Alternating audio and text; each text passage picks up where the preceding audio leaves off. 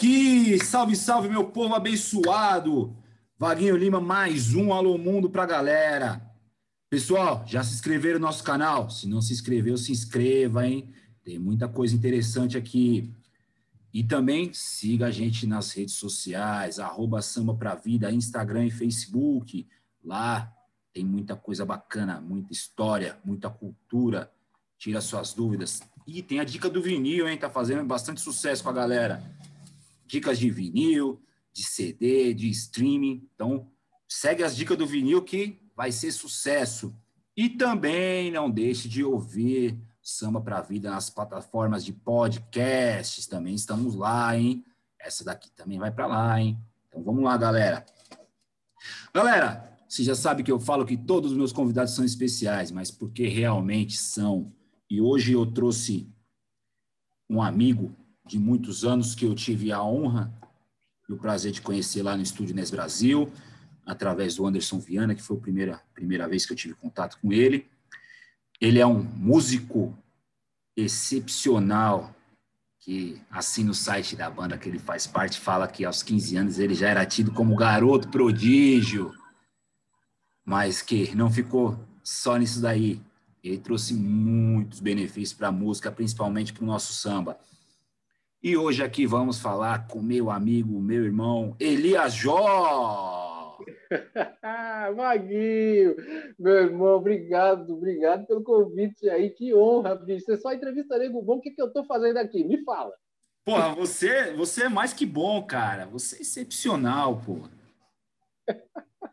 Ah, galera, o Elias Jó também tem o canal dele, hein? Tem muita resenha boa lá, hein, cara. Vai lá, youtube.com.br Elias Jó. Procura aqui no YouTube. Eu vou deixar no, na descrição do vídeo, eu vou deixar também o, o link do canal do Jó, para vocês conferirem também. Não temos competição, somos todos amigos. sem dúvida, bicho. Aliás, quem arrumou o meu endereço foi você. Falou, peraí, Jó, bota um Elias Jó aí. Quer dizer, não há competição, só há irmandade. Cara, que honra falar contigo e que, bom, que pelo menos estamos nos vendo, seja assim online, à distância, mas Saudade daqueles nossos bate-papos no estúdio, na Vila Maria, tirando onda ali, né, bicho? Como é que Pô, você tá, cara. tá, meu irmão? Eu que pergunto agora como é que você tá. Eu estou aqui, numa correria danada, trabalho, gravações, é, outro trabalho, cuidar da família, porque a patroa aqui não deixa não deixa espaço, tem que ir. E a gente vai saber. A minha também. Não, é isso aí, é isso aí, velho. Obrigado mesmo pelo convite, cara. Para mim é um prazer poder estar falando com todos os amigos que, sabe, que, que topam fazer esse lance. Eu já convidei outros né, no meu programa lá e estar sendo convidado é muito bacana, é muito gostoso e espero poder conversar de bastante coisa bacana aí contigo. Estou à tua disposição. Acho que o mais legal, Jó, é a troca de experiências, né, cara? Você já, um músico já há muito tempo de estrada, a gente já se conhece há um bom tempo, mas muita gente ainda não conhece, e essa troca de experiência acho que é sempre válida, acho que é o maior ensinamento né, que a gente pode ter. Acho que a maior escola é a troca de experiências. É, sem dúvida. Então contextualiza aí quem é, fala um pouquinho quem é o Elias Jó, para quem ainda ousa não conhecê-lo. Que nada, bicho, o país inteiro e o mundo inteiro nem conhece. Cara, Elias o que falar dessa criatura que sou eu mesmo? Bicho, um, um eterno sonhador, um eterno viajante nas ideias, um eterno músico, um cara apaixonado pela arte em geral, um cara que desde os 15 está em contato com os palcos, né? com os discos e, e que acima de tudo não procura não perder, procura não, não perdeu e creio que não vou perder a essência que é de amar o próximo, cara, mesmo com as minhas dificuldades como ser humano que todo mundo tem, altos e baixos psicológicos, num momento desse também que a gente está vivendo, que não posso dizer que foi tão terrível, porque graças a Deus eu estou com saúde, né? Nós estamos e muitas vidas foram ceifadas. Isso é uma é uma perda grande. Cada vida é muito única mesmo e é extremamente. Então estamos aqui, a gente ainda pode fazer a diferença Cara, eu tô, eu sou essa essa criatura extrovertida, brincalhão, ao mesmo tempo chato, mas eu sou isso aqui, um apaixonado pela arte que está aí na ativa ainda, um dinossauro. Dinossauro é boa. É, mas é isso, cara. Acho que muita gente trata tratou esses números estrondosos de morte como números, né, cara? E, e não são números, são vidas, são famílias que são destroçadas, né? Que esse vírus levou da gente, né? Então, isso, isso, é bem importante, né, cara? Que são vidas, são seres humanos, são pessoas. Eu acho que a gente, a gente enquanto é, arquitetos, é, arquitetos não, pedreiros da, da arte, e tem os arquitetos um pouquinho. Você, você é arquiteto, eu sou pedreiro. É nada. Você é arquiteto, eu sou pedreiro da arte. É, a gente tem que levar um mínimo de, de empatia para essa galera através da nossa música, né? Através da, de um, uma palavra legal. Sem dúvida. E a música ela é importantíssima nisso, Vaguinho. Você falou um ponto muito importante, porque é o seguinte: não há nada que a gente olhe que não tenha arte naquilo. A música faz parte da arte, né? É mais um dos elementos dentro da arte que seja o cara atuar, o cara cantar, o cara tocar, o cara. Isso é arte. Cara, a gente tem, na verdade, eu, acho que, que essa é uma coisa muito importante, que nós que temos essa veia artística, né? A gente brinca com o do pedreiro, com o arquiteto, com isso, não, mas nós somos diferentes, não no sentido que nós somos melhores, ou não é nada disso, mas a gente tem uma sensibilidade aguçada e que a gente realmente se dói quando a gente vê coisas acontecendo, seja ela um, um, um, uma coisa dessa dessa proporção que fugiu do nosso controle, seja coisas que estão no nosso controle que eu digo, digo no sentido de ser humano mesmo que faz por onde aquele ato negativo acontecer, a gente também se dói porque a gente a gente tem essa coisa da, da, exacerbada, né? Os sentimentos exacerbados e a gente tem uma missão, cara. Acho que a gente tem uma missão que é, é tentar deixar o mundo mais leve. E falando da nossa área especificamente, que é a música, cara, nesse momento todo que todo mundo esteve vivendo e está vivendo, agora acho que supostamente um pouco mais já é, rotineiro, porque a, a, gente se acostumou já, né? O ser humano é uma coisa engraçada, ele se acostuma, ele se adapta. E a gente já se adaptou ao estranho né? A gente não aceita a morte, é uma outra coisa, mas a rotina da gente já mudou e a gente já se adaptou. Mas o que fez muita gente não ficar mais pirado foram as lives, foram os shows, foram essas, sabe, essas coisas que vêm da galera que mexe com a arte, que tenta levar cada vez mais a leveza, que tenta mostrar que tudo vai ficar bem, mesmo que, bicho, a minha cabeça esteja pegando fogo, porque todos nós temos responsabilidades, como qualquer outra pessoa que trabalha em outra profissão a gente tem conta para pagar, tem família para cuidar, né? A gente tem a mesma coisa. E mesmo assim a gente ainda viaja numa maionese, em criar algum, alguma coisa, uma composição, um arranjo, um, sei lá, a gente viaja nisso. Essa nossa missão, ela é árdua, cara, porque a gente tem que receber essa carga e fazer com que passe através da gente uma coisa leve para o próximo. É uma missão embaçada, velho. Não é só sair tocando acordes bonitos, e arranjos bem feitos. A gente tem uma missão. Quando a gente analisa que a música é isso, é muito importante. Eu até faço um, um paralelo com a Bíblia rapidinho, que no livro de Gênesis, bicho, começa lá, que haja luz, que haja isso, que haja aquilo. Mas não tem que haja música. A música já é. Deus é música. Música é Deus. Música é Oxalá. Música é quem for. A crença de quem queira que seja. Ela é própria. E então a gente tem uma conectividade muito louca com o etéreo, com a divindade, com o sobrenatural, com o abstrato, que é importante a gente estar atento a isso. Como é que a gente é, é, é esse essa como é a gente recebe isso e conduz para o próximo? Como é que nós somos esse instrumento do universo que nos escolheu para fazer um trabalho tão bacana? Acho que isso é importante a gente pensar e saber que é mais profundo que só tocar. Desculpa a filosofia aí. Nada, maravilha. Já pode terminar aqui já. Eu acho que não tem mais. já. Mas é isso, é, aqui o que a gente quer, o nosso grande intuito aqui com Samba para a Vida, além de trazer os nossos amigos músicos, é, tanto músico como cantor mesmo, o cara que só toca, o cara que canta, é a gente tratar a música, no nosso caso, tratar o samba, muito mais do que só o ritmo. Porque assim como você falou, a música ela transcende tudo isso. A música, ela pode ser a paz de espírito para aquela pessoa. Olha, os mantras, os mantras hindus são músicas para quê? Para a pessoa parar, baixar a adrenalina e refletir a vida dele, fazer a meditação dele. Então a música está inserida em todo o contexto. Você citou a Bíblia de Jeremias, é, sou católico cristão, e uma das frases mais conhecidas do Padre Marcelo, lá atrás, quando ele começou, lá que deu aquele estouro dele, foi: Quem canta reza duas vezes. É isso aí. Cantando, seja lá qual for a sua religião, qual for claro. é, a música que você está cantando, o ritmo que você está cantando, você está rezando, você está agradecendo, cara. Mesmo as músicas de lamento, né? Você está refletindo Sim. alguma coisa. A música tem esse poder, cara. Ela vai muito além. E isso, nessa pandemia, ficou mais evidente porque humanizou os músicos. O músico foi humanizado. Eles não são aquela redoma lá em volta num plástico de presente que é intocável, que ninguém consegue tocar, que eles não têm problema, que não tem nada. A, a pandemia também trouxe muito essa evidência. Sem dúvida. Sem dúvida eu acho que colocou todo mundo no seu devido lugar, no sentido de que a gente estava tão envolvido com a máquina girando, a gente mais uma, um dente da engrenagem, e sem se observar, e sem observar o próximo. Não estou dizendo que o mundo mudou, que ficou bonzinho, porque não é. Mas, pelo menos algumas coisas foram vistas e foram analisadas de uma maneira diferente, foram enxergadas de maneira diferente.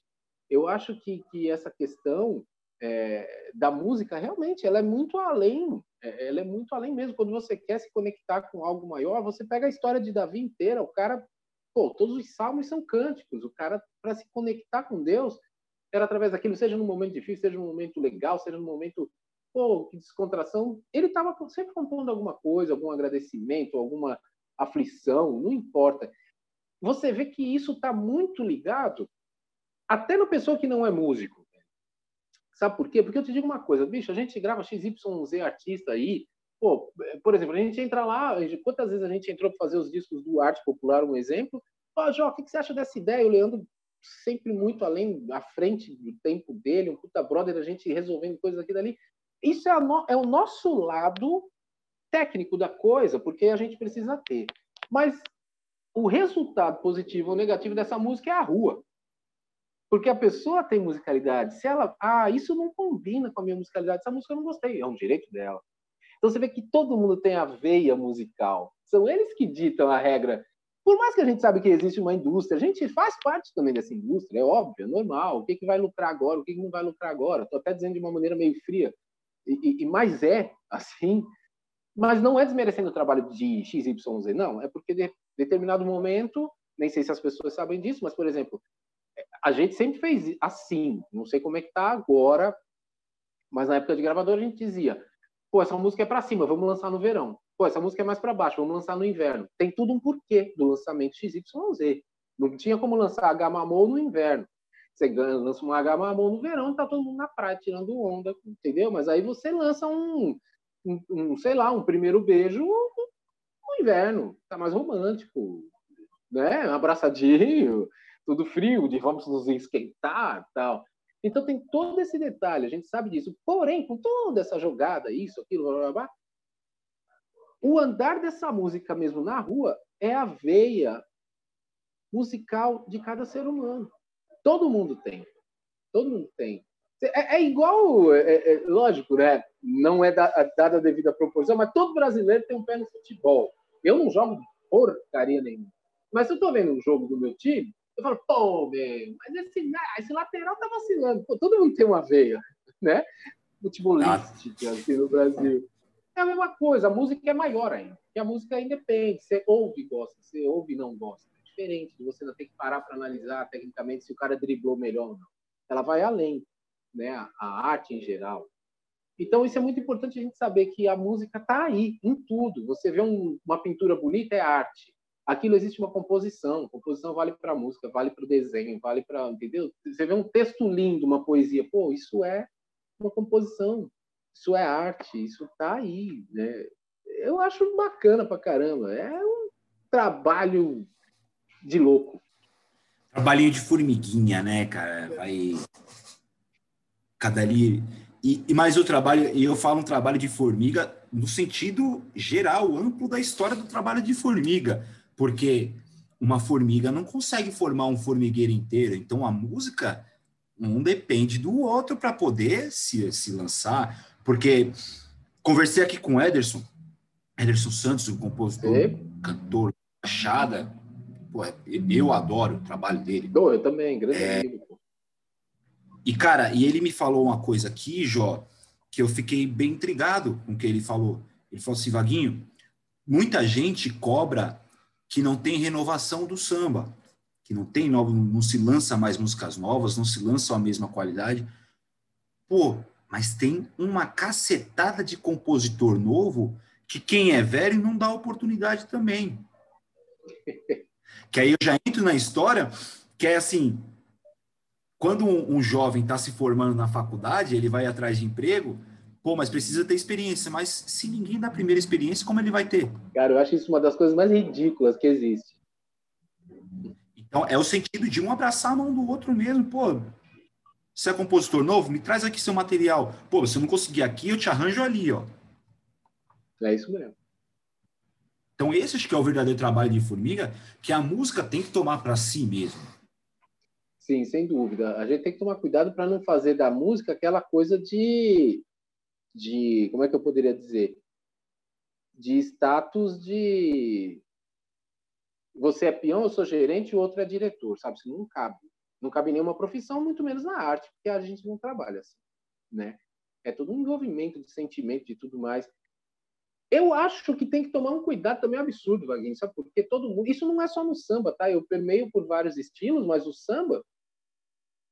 É onde a gente ouve muito mais essa coisa do. Ah, não está tendo tanto inovação, fica o fundo de quintal sendo fundo de quintal, fica o Zeca sendo o Zeca, fica isso mesmo. Todos eles têm o seu valor e tem que ter o seu devido valor mesmo, porque é o concurso mesmo. Mas peraí. A minha camisa, a minha camisa é seu cartola. Ai, Entendeu? Agora imagina se a gente estacionar e achar que música igual aquela, porque aí é um comparativo. E não vai ser mesmo igual. O Cartola foi um, o Zeca compondo ou cantando é outro, os caras do fundo é outro. E nem tem que ser. Mas, e nem tem que ser, senão não evolui. E pode, e a pessoa pode até dizer, não, João, mas não evoluiu. Os caras já eram, não, evoluiu. Depende do ponto de vista que você está olhando. Se você está olhando com uma cabeça amarrada a um, uma época, aí tudo bem, é um direito seu, você, eu não posso nem discutir. Agora, se você está olhando mesmo com a cabeça, mente aberta, cara, você vê que o mundo evoluiu. Seja lá o estilo que for que queiram criticar, está evoluindo. Está evoluindo por, por N fatores. A, a possibilidade de, apesar de tudo isso que você falou e que você tem muita razão, ainda é fechado e não se dá muita oportunidade, mas muita gente que nunca sonhou ter oportunidade está tendo hoje em dia. Isso é uma evolução. E tem grandes compositores, tem grandes cantores, sabe? A gente precisa tirar um pouco desse pensamento. Eu estou numa faixa etária terrível, que tem horas que eu. Ainda bem que eu sou. A idade está indo, mas a mente não está acompanhando. Eu continuo um moleque, ainda bem, porque eu falo, opa, peraí, bicho, esse pensamento é de um cara de, pô, antiquado, peraí. Vamos abrir a mente, porque realmente a gente precisa estar tá aberto ao novo. Então, tem coisa nova sim, tem coisa nova boa acontecendo, tem coisa nova que não me agrada, pode não agradar o outro, não importa, mas tem coisa nova acontecendo. É importante isso. Essa reformulação, é, isso tem que ser constante. E, o pessoal mais, mais velho, que, que tem uma bagagem, uma tarimba boa, pode olhar um pouquinho mais para baixo, que tem muita coisa boa para vasculhar lá aquele saquinho de surpresas. Tem, tem muita gente boa. Jó, você falou aqui arte popular. Eu acho que isso é da, dentro da sua trajetória, acho que é um, acho que é um marco para você, o arte popular. Mas eu quero, eu quero uma história que, que é o que me encanta dentro do arte popular, que é o que me encantou, lógico, Leandro Learte, seu trabalho é, é, é indiscutível. Só que eu vou mais além, cara. De onde que surgiu a ideia de fazer um acústico MTV dentro do Teatro Municipal do Estado de São Paulo? pois é, né? Não, aí, aí realmente continua com, com as ideias loucas do Leandro. Cara, ele é um cara muito visionário, sempre gostei muito. A gente é muito parecido, a gente é muito brother. A, a, além de ter a, a facilidade por sermos vizinhos ainda por cima, mas a, a, então a coisa muito, muito junto assim. E tem um lance que é muito louco, ele sempre olhou com a visão do exterior e não com a visão do, do, do, da coisa nacional, não desmerecendo, mas por isso que eu, eu até vou dar uma passada rapidinho no que eu falei de novo, que é, tá vendo como é importante olhar para frente e não ficar no conservadorismo, não desmerecendo? Porque aquela ideia não surgiu de ver um grupo de pagode, até porque depois da gente é que teve o Zeca fazendo, outro fazendo. Nós somos os pioneiros. Por quê? Porque o olhar estava para fora. O olhar estava para quem não é do movimento. O olhar estava para os internacionais. O olhar estava no Black Street, é uma banda que fez um acústico MTV que a gente viu e falou, Leandro, que doideiro, eu sempre gostei de música internacional, cresci ouvindo isso. Então, eu e ele, ele falou, velho, olha que bizu, olha que isso, que aquilo.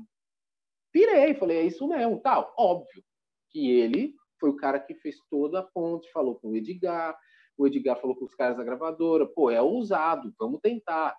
Vamos tentar. O grupo estava num momento onde né, a projeção era violenta e sempre ia dar muito certo. Então, assim, o olhar foi, foi do, do externo para o interno, e aí aquilo funcionou. Aí vem, a segunda parte da coisa. Beleza, a gente vai fazer isso? Vai. Agora, como é que a gente faz a parte musical? A parte musical tem que estar à altura de, do lugar que nós estamos. Aí entra as doideiras. Vamos para a formação XYZ. Ah, vamos fazer com cordas, metais, tal, blá, blá, blá, vamos. O Caixote arranjou hiper bem. Tem coisa minha, tem coisa do Caixote, tem coisa do Bocato, tem coisa de um monte de gente. E chegamos naquela sonoridade lá, cara, a, a, a partir dos ensaios por incrível que pareça. Eu usei um set de teclado lá, eu e o Caixote, que não era muito comum na época. Pô, eu usei um Fender Rhodes e eu usei uma cabeça de órgão Hammond, bicho, que não é muito comum, e usamos um piano de cauda.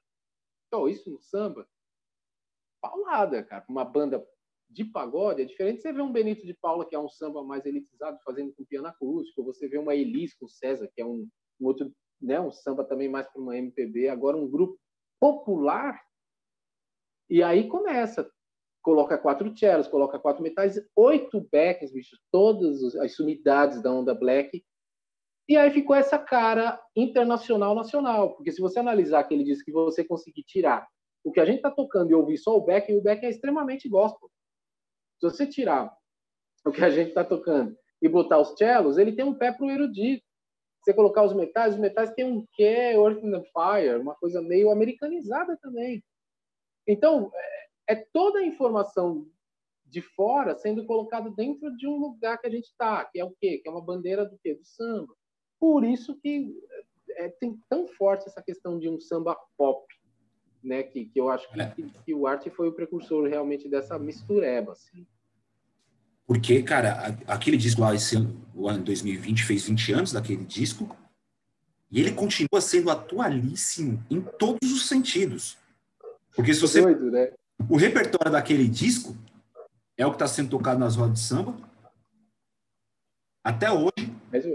Repertório, inclusive as inéditas, né? É, se você pegar a estrutura harmônica, a estrutura de arranjo, hoje não se faz parecido. É, não, é. E fazer, traduzir, vou melhorar. Não, não estão conseguindo colocar alguma coisa naquele patamar. Por isso que eu acho tão estrondoso, tão absurdo aquele trabalho. Que, lógico, vamos elogiar o Emicida, que gravou o documentário dele lá no Teatro Municipal, levou a negrada. É lindo, maravilhoso o trabalho do Emicida, mas o primeiro foi arte popular. Sim. Primeiro para levar a negrada lá no, no Teatro Municipal foi arte popular. É, antes da gente só tinha tido o Roberto Carlos, de um artista popular. Se não, era coisas mesmo do, do próprio erudito, né? Orquestra e coro municipal. Então, na verdade, Roberto Arte em segundo, e aí tudo bem, aí abriu a, a, a porta, né? Mas tem um detalhe, você, por que, que as coisas não estão sendo feitas daquele jeito? A gente faz isso até hoje. É... Isso não só no arte, isso, é que eu e o Leandro a gente casou por justamente a gente ter a mesma, mesma maneira de pensar e ouvir coisas que não estão dentro da caixa. Mas se você quer ter um trabalho daquele naipe, você não pode ouvir samba. Você não pode ser só um sambista. Porque senão você não faz aquilo. Porque ali de sambista de verdade só tinha o arte. Eu não era, o Caixote não era, os músicos não eram. Pô, um dos bateras, porque a gente usou duas baterias para dar punch, é, que foi uma coisa inédita no Brasil, mas não é inédito no exterior, por isso que eu estou te falando, porque o Cool the Gang já usou isso lá em 70, uh, ah, o próprio Blackstreet usou isso em 90 alguma coisa, é, mas a, a, os backs não eram sambistas, era extremamente gospel, quer dizer, a soma disso é que, que levou aquele resultado. Então aí eu já começo a dizer uma outra coisa. Se você é um sambista, se você é um roqueiro, se você seja lá o estilo que você é, você quer fazer algo diferente, não é inventar a roda porque ela já foi inventada, mas é se você quer isso, você precisa ser um bom produtor para saber aonde eu entro e aonde eu coloco alguém, que é o que eu costumo fazer nas minhas produções. Cara, eu não sou um sambista de raiz. Não estou dizendo que eu não ouço samba, não estou dizendo que eu não consumo samba, mas não é de raiz. Eu não nasci tocando samba. Acho que até pelo meu instrumento não me permitiu. Era muito difícil ter um piano no samba, né? Onde é que eu ia tocar piano no samba? Então, a minha escola é totalmente outra. Eu venho da igreja, fui para o piano erudito, que é o clássico que todo mundo conhece, fui para o jazz e trabalhei na noite, no baile, no... aí veio estúdio, show e tudo mais. Quer dizer, o caminho foi outro. Aí eu agrego com um vocabulário diferente para dentro daquilo. Então, isso independe do estilo de música, o cara tem que ter isso em mente. Bicho, até aqui eu sou raiz, bicho, eu sou um roqueiro ah, dropado de guitarra e ré bemol. Beleza, eu sei isso aqui, isso aqui eu sei fazer bem. Pô, mas eu não queria que minha banda fosse tão pesada. Como é que eu vou fazer? Pô, chama alguém que vai permear nos dois caminhos e pronto. A mesma coisa o samba, entendeu? E foi isso que aconteceu. Isso o Leandro tem de muito bom. A gente acabou de lançar dois trabalhos muito bem legais assim, no ano passado. Na verdade, um deles é o Samba Pop Pop Loucos, um negócio assim. Eu não sei se você chegou Arte Popo Loucos. Tá.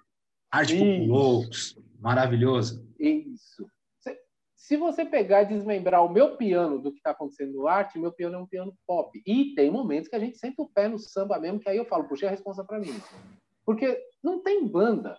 É uma formação biruta que só tem o meu piano, o cavaco do Leandro e o violão dele em alguns momentos. O resto é batucada fritando. Cara, como é que eu vou me comportar dentro de um samba tocando um piano, um instrumento que não é do samba? Eu tenho que dar uma enriquecida nisso. Tem que trazer informação de fora para dentro do que você está fazendo. Tem que ter a mente aberta. Isso te leva para infinitas possibilidades.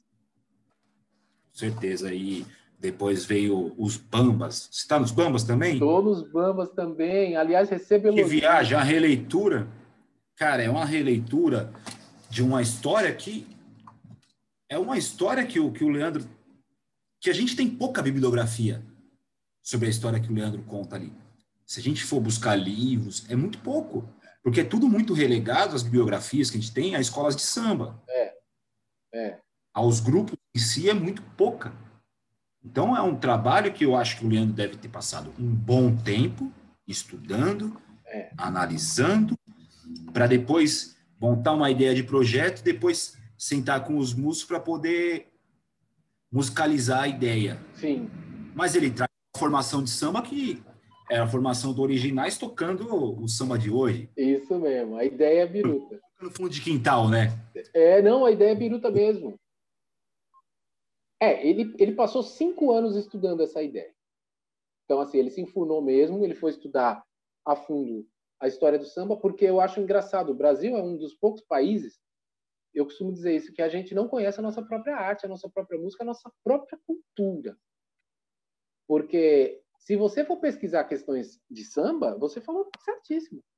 Bicho, é minúsculo. Pô, peraí, bicho. Mas isso não é minúsculo. Essa história ela é longa, ela é grande, ela é bonita, sabe? Não, não adianta a gente pegar a história de quando os jesuítas entraram e isso aquilo e tentaram colocar na, a música nos índios, né, que eram os nativos, por conta de religião. Mas não morreu a música do índio. Em contrapartida, os negros que vieram como escravos trouxeram essa música que hoje a gente que representa uma nação, que é o samba, apesar de não ser só esse ritmo, a gente tem um país riquíssimo, né, em, em ritmos, mas até chegar nessa história, pô, pouca gente sabe, né? O samba não é nem do Rio nem de São Paulo, isso é a maior mentira do mundo. O samba nasceu na Bahia. verdade é essa. Era um outro estilo, mas é um samba. Ali, ali surgiu a, a célula rítmica, que foi a influência das coisas africanas e tudo mais. Então, olha que história absurda, louca, bonita, grande para passar duas, três linhas. Aí ele foi pesquisar a fundo, conseguiu falar com algumas pessoas mais antigas, e aí ele se dedicou bem a essa parada aí. Eu, eu, eu falo com muita propriedade de tudo isso, é até bom explicar, porque eu e o Leandro, assim, quando ele tem uma ideia, ele me liga. Então, geralmente, do zero, eu estou participando na ideia dele. Até chegar na parte musical, que geralmente sou eu. Ele fala, João, você que resolve. Banda sou eu que resolvo. Eu que chamo os músicos. Os músicos que estão lá fui eu que chamei. Eu que falei, tais músicos caem como uma luva. Os arranjos, eu e ele. Então, assim, a gente é muito parceiro. Então, realmente, ele teve muito perrengue. Foram cinco anos de pesquisa para chegar ao ponto de fazer uma reunião com a galera de iluminação, com a galera de luz criação, eu, empresários e tudo mais para chegar naquilo lá. E olha que se não tivesse acontecido essa pandemia, esse trabalho já teria propagado absurdamente, porque é um, um, trabalho cultural. Ele não é só um trabalho musical, ah, a música tá bonitinha, o arranjo tá bonito. É cultural, é enriquecedor absurdamente. Eu vou além. É um registro histórico. Além de ser cultural, é um registro histórico, porque eu tô debruçado para estudar samba e, e mais especificamente o samba de São Paulo. Cara, a gente não acha bibliografia falando de seu Inocêncio Tobias, seu Carlão, Talismã. A gente acha alguma coisa com Geraldo Filme, a gente não acha Germano Matias e a gente acha muita Dona Irã. São é. Paulo não se resume a Dona Irã Barbosa, a Geraldo Filme. Não. Não se resume ao, ao pagode dos anos 90, a galera dos anos 90. Tem muita história por trás, cara. É, aí a gente vai ter que se debruçar em livros de, de urbanismo, porque lá no, na, primeira metade do século XX, é, as, o afastamento né, do, do, da descentralização da cidade levou junto o samba. Então, são Sim. coisas que, que a gente precisa dessa bibliografia. E um trabalho como esse que vocês fizeram nos traz esse registro histórico. Nos sim, traz história. Sim. Sim, sim, e até cronologicamente pensado. Então é muito importante as pessoas terem isso, essa consciência. Ali está sendo passado mesmo da maneira como foi acontecendo. É, é eu, eu acho um pouco perigoso qualquer, qualquer país ou qualquer, sei lá, é, cultura que venha é, reprimir a sua base por conta de questões religiosas. Eu acho que isso foi o grande pepino que o Brasil sofreu, porque é, não tem nada a ver com religião os ritmos, né? Os ritmos eles eles são usados tanto nas religiões como fora das religiões. Ritmo é ritmo, né? Como se originou? É um louvor? É um, sei lá? É... não importa, mas o ritmo é livre, né? A gente não pode rotular aquilo e daquilo, ah, já que eu sou de tal religião, ele não entra, ou isso aquilo, que foi uma das coisas que aconteceu muito com o Brasil. O Brasil tem um problema sério. Se a gente for pegar, é, de fato, a negação que há e a rejeição que há sobre alguns ritmos, por conta de vulgarização, seja lá do disso, daquilo tal, mas o ritmo em si, ele não pode sofrer essa, essa, esse ataque. Porque nada do que a gente está fazendo, a gente dá nome, mas nada do que a gente está fazendo não é uma herança africana, sabe? Como o funk do Rio não é um funk do Rio, ele é uma ramificação de uma levada africana, como o samba é, como o machixe, como o que for, né? A gente precisa parar um pouco de ter eh, essa coisa da, do, da, da não compreensão da sua cultura e a total compreensão da cultura do outro. Pô, é lindo o black music americano. Pô, é lindo mesmo. Eu acho que é enriquecedor. É lindo o coro alemão. É lindo. Mais tradicional na igreja protestante, por conta de vida da, da, da, do, do, do, protestantismo, que é o movimento alemão, que isso gerou todas essas igrejas protestantes que a gente tem, seja batista, é, presbiteriana, Assembleia de Deus, que aí tem vários, é, vários ministérios, mas vem disso. Ah, eu acho lindo o cara, esse, esse 12 por 8 ou 6 por 8, como queira falar, que você quer tocar, ah, isso é do candomblé. Pô, legal, você já está segmentando, ó, já não é só de lá. Então, olha, pô, a gente precisa abrir a mente porque se a gente ficar dando como exemplo religiões, a gente vai estar tá tirando do acesso das pessoas um próprio ritmo, que é enriquecedor, ele em si, sabe? Esse movimento, essa coisa precisa parar, precisa dar para o povo brasileiro a devida é, é, informação cultural, artística. E aí eu não falo nem só de música, eu falo de um todo. É mais fácil o cara filosofar sobre Picasso do que o cara falar sobre algum artista nacional. Isso é um perigo. A gente tem é, a gente não tem uma cultura bonita, um conhecimento aprofundado da nossa própria arte. Salvo a gente que foi viver, né, que decidiu viver disso, que não é nem que decidiu, tá na nossa veia, porque não, você não vira a chave e fala, ah, agora eu sou um artista, agora eu sou um músico. Já nasce. Então, salvo a gente que foi pesquisar, como você está fazendo, como eu já fiz e continuo fazendo. Isso é um perigo. A gente tem que, que ter, sabe, tem que dar mais valor a isso. Eu não, não discuto uh, os musicais da Broadway que fizeram que a década de 2000 fosse início fosse muito forte no Brasil, lindo. Pô, mas cadê uns incentivos para as nossas questões? Os Bambas é um exemplo. Poderia ter um, um bom patrocínio para isso ser propagado como cultura, né? É bem complicado isso. Bastante complicado, mas é, ainda bem que temos a mente brilhante Leandro Learte aí para tirar todo mundo dessa caixa e aí agora vamos, vamos sair dessa caixa de samba, Jó. Os folhas, como você foi parar lá, Eliajó?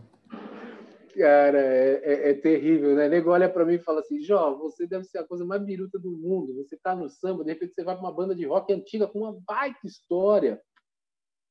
Aí às vezes você tá fazendo um ramo religioso ou pop, eletrônico.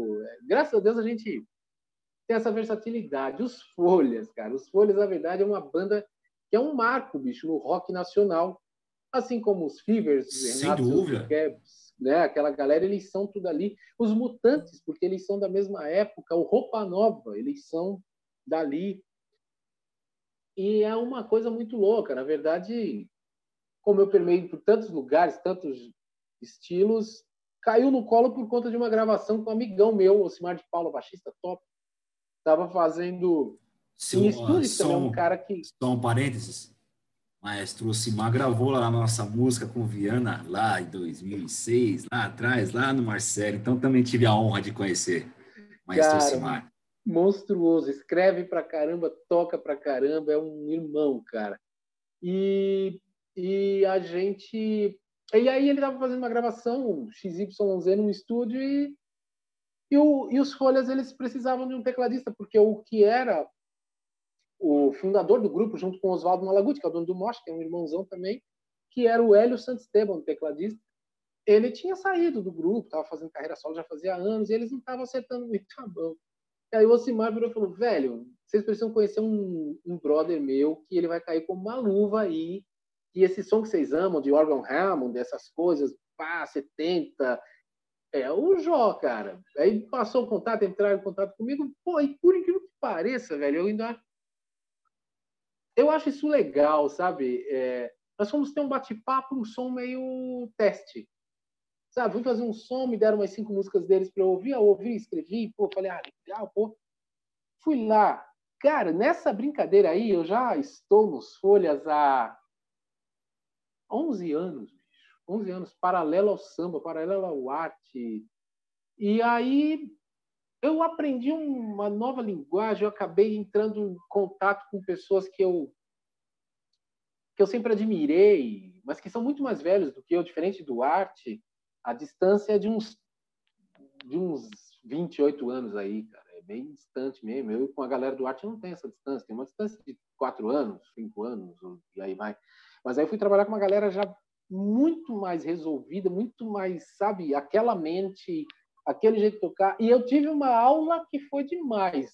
Qual é essa aula? Essa aula vale para qualquer estilo de música e qualquer cara que quer ser um músico profissional. Tocar igual o disco. Igual os gringos fazem. Aonde abriu a Leslie é ali. Aonde o volume abaixou é ali. É pontuado de cabo a rabo o show as nossas falas, aonde é o improviso de cada um. O improviso é igual, todos os shows. Cara, isso para mim foi quase uma camisa daquelas porcaria lá de nego louco que vai pro hospício que você fica assim. Falei, bicho, não é possível. Eu gosto de improvisar à vontade. Eu gosto de... Não, João, aqui é assim. Falei, puta, eu vou entrar nessa para saber como é que é esse caminho. Cara, foi uma das melhores coisas que eu fiz.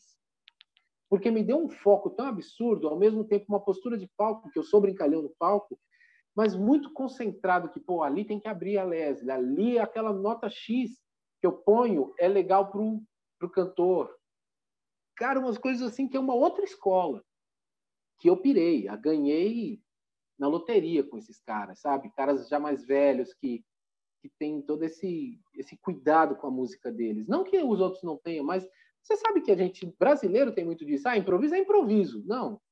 O, o, a gringaiada não tem isso, né? É improviso, é improviso pensado. Ele preparou aquele improviso, ele vai sair fazendo, sabe? Não vai se jogar. E isso foi muito bom para mim, uma outra escola, uma outra maneira de enxergar, uma outra maneira até de tocar. Seja o piano, seja o órgão Hammond, como assim eu também já fiz no arte, tocar o mesmo preset, o mesmo set de, de timbres, mas é muito diferente a maneira que você se comporta no samba com o Hammond e o piano do que naquele estilo de rock 70, sabe? Muito muito bacana assim. A gente até fez live, a, a, a, acho que foi em novembro. Cara, assim, receber e na live a gente teve uns inserts de alguns outros artistas que, pô, eu fiquei lisonjeado, os caras dos Fibers, pô, o Elias Jó caiu como uma luva, um menino de ouro, pô, a galera do, dos Golden Boys, bicho, galera do Renato, seus caps, pô, falando né, em nome do Renato. Cara, o próprio Oswaldo Malaguti, que quem eu a, a, a, aprofundei mais a amizade, consolidamos mais, o próprio Culto Guidon, que é o dono do estúdio Guidon, que é uma sumidade, um cara, cara que está aí há muitos anos, nos tornamos muito amigos, quer dizer, foi abrindo outras portas e pessoas que eu admirava desde moleque pude ter contato com eles assim é muito bacana é uma outra escola cara e que eu amo também é, eu, eu tive conhecimento dos Folhas era muito pequeno meu tio meu falecido tio Deus o tenha que me que apresentava para gente as bolachão e pô, cara e aquilo virou para mim um eu passei a acompanhar um pouco depois quando eu vejo a foto lá porra Elias Jó esse é meu amigo, pô. O que ele tá fazendo aí? E, cara, mas aí, trazendo um pouco para o samba, eu sinto muita falta de mistura do rock com samba de uma forma geral. Porque, assim, as músicas. Eu acho que do rock com qualquer outro gênero, o rock é ainda meio. Eu acho que ele é meio numa caixinha deles ali, o, o, o roqueiro. Ele é meio a caixinha deles. É dar um passeio aqui com rap, mas já volta. É, é só aquele passeiozinho ali. Pô, e o rock, a gente tem grandes expressões, o roqueiro do Brasil, pô, anos 80, Rock in Rio, era Rock in Rio, né? Os anos 80 era Rock in Rio. Hoje é Pop in Rio, né? Então, pô, então quando, aí quando eu vejo um amigo meu, pô, que eu conheci fazendo samba, tá numa banda de rock, eu falei, cara, vocês têm que se conversar. Eu sinto falta do samba conversar mais com os outros estilos. Sair só do funk, sair só do rap, sair só do sertanejo. É, aliás, até porque a mistura do, do, do, do hip hop com, com rock é uma herança do Aerosmith com o Run DMC, né? Que Sim. até então não tinha rolado e foi um baita preconceito fazer aquilo mesmo, de ambas as partes. Mas que deu certo. E aí, né, aquele que deu certo a gente já não, não briga mais, opa, já vai alguém na veia e tal. Porém, eles não têm lá o que a gente tem, né? Eles não têm lá um baião que dá para fazer com o rock, eles não têm lá um maracatu que dá para fazer com o rock, que o Chico Sainz fez com uma baita competência. Porra, pra né? caramba. Né? E eles não têm o samba que dá para fazer com o rock. Isso é uma das coisas que eu tenho trabalhado. Eu tenho um projeto que está meio que em off aí, que é uma mistura exatamente dessa. É, é uma mistura exatamente dessa. O cantor é roqueiro, mas isso é que eu acho do caramba. Por isso que eu estou dizendo, eles não têm o que a gente tem aqui. Por exemplo, falando rapidamente, o Cazuza teve, a gente viu isso no filme. Ele teve altos pepinos com Frejá, apesar de serem amigos. Por quê? Porque ele gostava de umas coisas extremamente samba canção que o outro falou, não, mas a gente é roqueiro. Mas a gente é roqueiro com uma veia absurda. E a gente tem que dar uma palmatória que o país nos propicia isso culturalmente. Cara, não posso O cara que está comigo é um baita roqueiro, cantor, mas ele tem esse viés, porque ele cresceu ouvindo samba. Então tem isso. E é uma formação muito louca, digo de passagem ainda, porque é o seguinte: só tem preto. Ainda para acabar de ferrar, os caras pô, é o Living Color do Brasil. Pô, mas é com um swing diferente. E tá pesado. Só que tá pesado na batucada também. É. é uma Agora, coisa. Pra gente enviar. Já, você gosta de viagem, assim como eu gosto dessas viagens. Mas já você imagina Derek Sepultura com Zeca Pagodinho? Pô! Cara, e ele tem um e ele tem um trabalho maravilhoso, o, o, a galera do Sepultura, que é o Andréas. Caramba, ele Andréas... tem um trabalho... Cara, eu vi aquele cara tocando uma viola caipira, que é coisa absurda, que ele põe muito sertanejo no, no, no chinelo. E ele tem um trabalho com batucada, que aí é uma coisa mais baiana, né? mais tribal, mas que tem. Que nada, nada. A gente tem que dar uma palmatória que a gente faz escola para o mundo. O Slipknot é uma banda que eu amo, que também é muito amiga deles. O que acontece? Eles viram isso. Até que o Slipknot tem uma coisa tribal puxada por conta disso. Você quer um exemplo? Olodum é Olodum, mas primeiro Olodum foi a, a base do Paul Simon. Entendeu? É muito louco. Todo mundo fala do Kiss, mas por incrível que pareça, eu li uma reportagem onde Kiss surgiu, o Kiss, banda Kiss, surgiu com a ideia do cara pintada, que você não vai acreditar, por conta dos secos e molhados, que veio antes. Você entendeu? Olha que treta. É para você ver o, ta o, tamanho da cultura brasileira. Michael Jackson, quando vem gravar com o Brasil, no Brasil, gravar o clipe no Brasil, ele não vai para as bandas pop. Ele vai para Bahia para gravar com o Olodum, com a Batucada. Exatamente. Eu não sei qual é o roqueiro. Tem um roqueiro muito famoso, cara, que agora me fugiu o nome.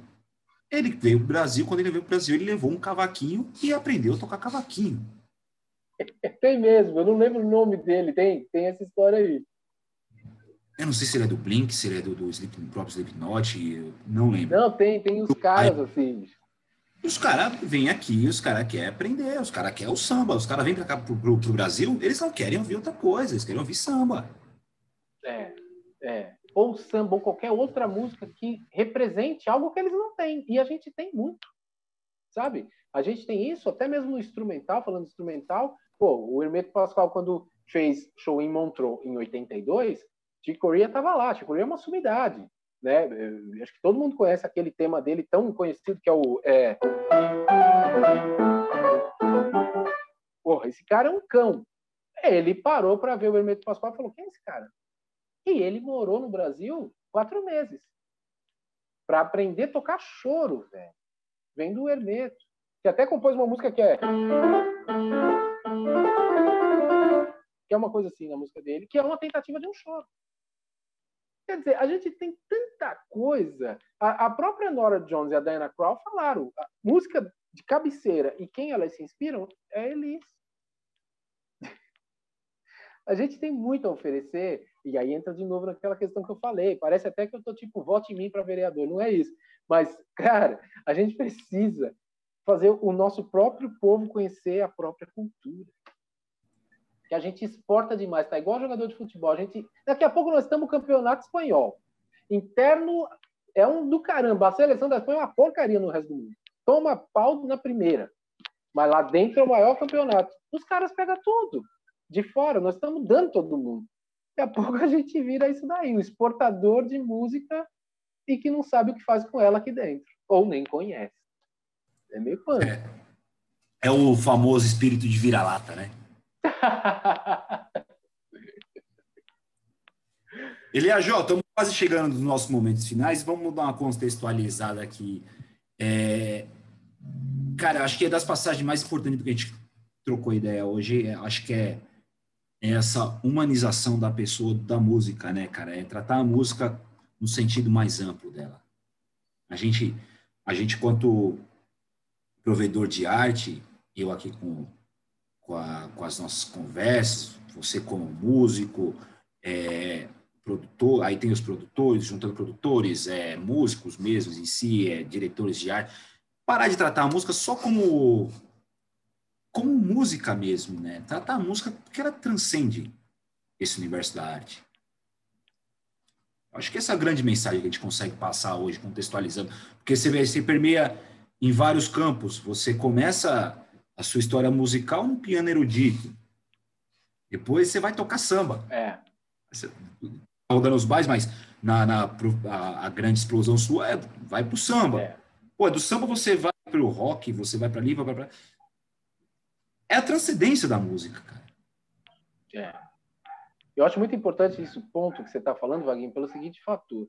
Cara, quando existe arte envolvida em algo, não pode ter fronteiras, não pode ter bandeira, sabe? Ah, eu levanto minha bandeira, eu sou sambista, não ando com você, que é, sei lá, de qualquer outra coisa. Não pode ter.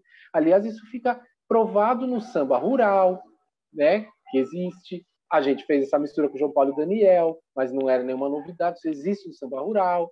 A gente só modernizou uma outra coisa você vai ter, a gente tá falando aí, samba rock. Pô, samba rock é uma mistureba, né? Aí você vai ter, sei lá, os caras que tentam ousar mais coisas aí, e tem, e tem variedades. O, o, o quão importante é o que nós estamos falando da arte em geral e não ter fronteiras, porque aí você não tem um monte de pepino que tem nego brigando por isso, que é questões de gênero, porque você convive com Y, Z, não importa, a gente não tem esse problema na arte, não tem essa questão do julgamento do que se quer ser, você é livre para ser o que você quer ser. Não tem uma questão de ideologia no sentido religioso, porque a música é muito além. Você, você começa a quebrar coisas que só com a arte você consegue. Por isso que eu digo que ela é muito além da, só da música, só da pintura, só da boa poesia ela precisa ser levada a sério porque assim como Jesus não criou o cristianismo, porque ele não veio ditar um, uma religião, ele veio ser ele mesmo. E isso é uma filosofia de vida dele. Ele era aquilo. A gente precisa ter isso como não um movimento, cara. Ah, é um movimento artístico. Não, como uma filosofia de vida. Amor ao próximo e vamos fazer. Vamos, vamos estar junto. Isso é muito importante. E isso automaticamente entra até nessas questões que tanto brigam hoje de ah, mas tem que é, é, socializar, tem que ser daquela coisa agregadora, o, o menos favorável, favorável ter, tem que ter é, acesso, tem que ter mesmo.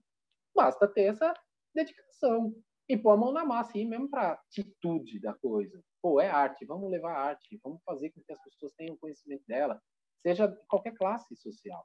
Porque tem o milionário burro de arte, tem o paupérrimo expert em arte. Em arte. E vice-versa. A arte não escolhe a classe social. Ah, eu tenho mais condição, estudo nas melhores escolas. Ah, se você não tem arte, você pode até ter mais conhecimento, mas a arte você não tem.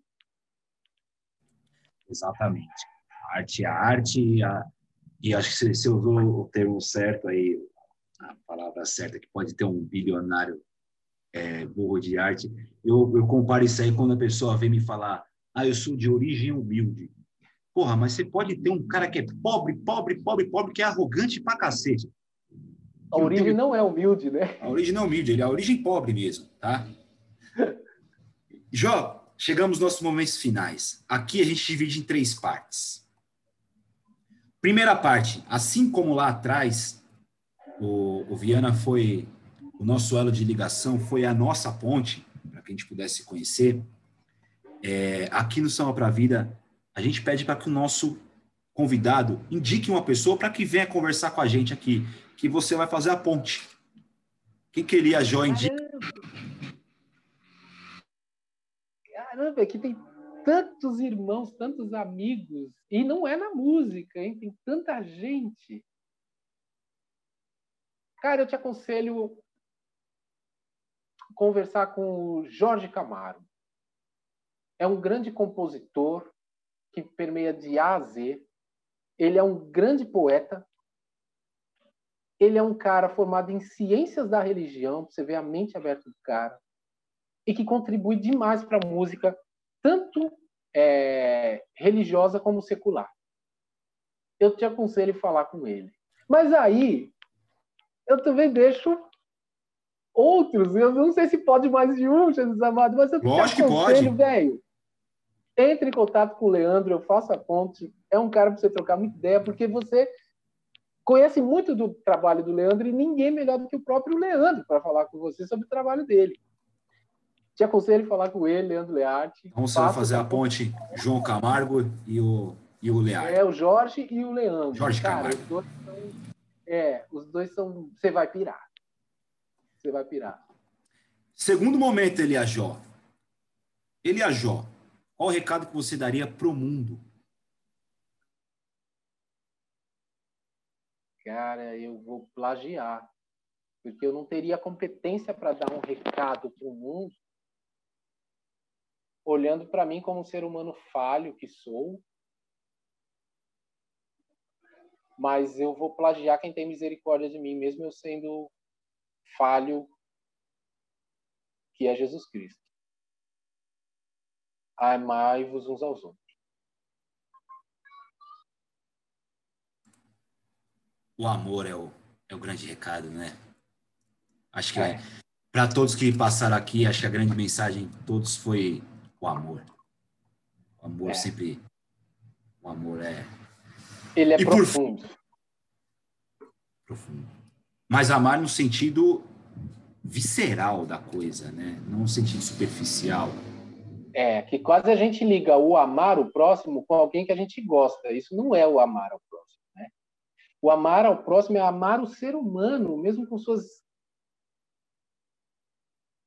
com as suas dificuldades, defeitos e tudo mais, porque nós somos iguais. Não tem como fugir. Se tem algo que eu não gosto naquela pessoa, provavelmente o outro não gosta de algo em mim, ou seja, a gente sempre é falho e a gente tem que amar, procurar amar. Exatamente.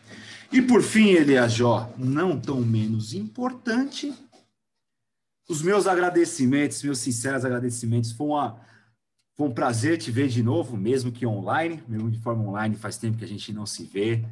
É, Para mim é sempre uma aula estar perto de você, estar conversar com você, é, poder sempre aprender tanto musicalmente como pessoalmente mesmo. A gente, quem tem o privilégio de tê-lo como amigo, sabe que que, é, que você transcende a música. Você transcende, você é um, um ser humano de qualidade. Acho que acima de qualquer coisa, você é um ser humano de qualidade e eu me sinto muito honrado de tê-lo como amigo.